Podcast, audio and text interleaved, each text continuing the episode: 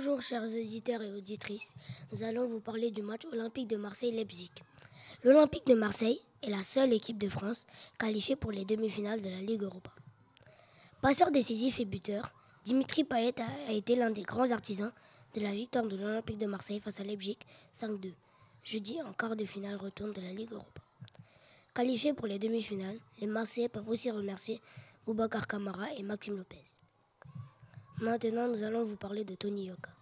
Tony Yoka est un boxeur français évoluant dans les catégories des poids lourds et super lourds.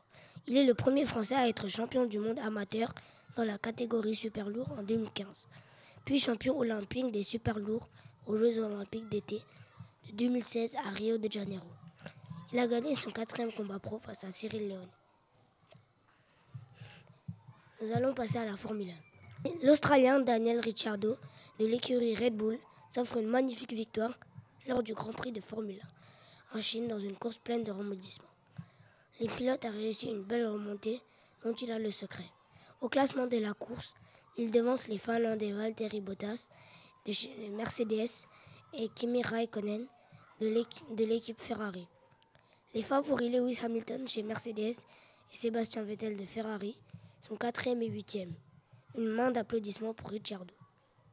Et maintenant la natation.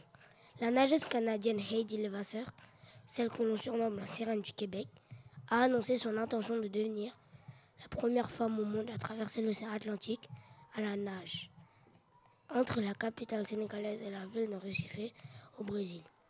Son parcours de 3000 km, qui s'intitule Atlantica, devrait lui prendre de 4 à 6 mois à raison de 8 heures de nage par jour. Elle sera accompagnée d'un kayak et d'un catamaran. Et pour finir en beauté, les matchs de ce week-end. Le PSG sacré champion de France en battant l'AS Monaco 7 bizarre. L'en avant de Guingamp se déplaçait au stade Pierre-Mauroy pour affronter le LOSC à l'occasion de la 33e journée de Ligue 1. Les costarmoricains d'Antoine Camboiré, déjà assurés du maintien, défient une équipe lilloise en pleine crise.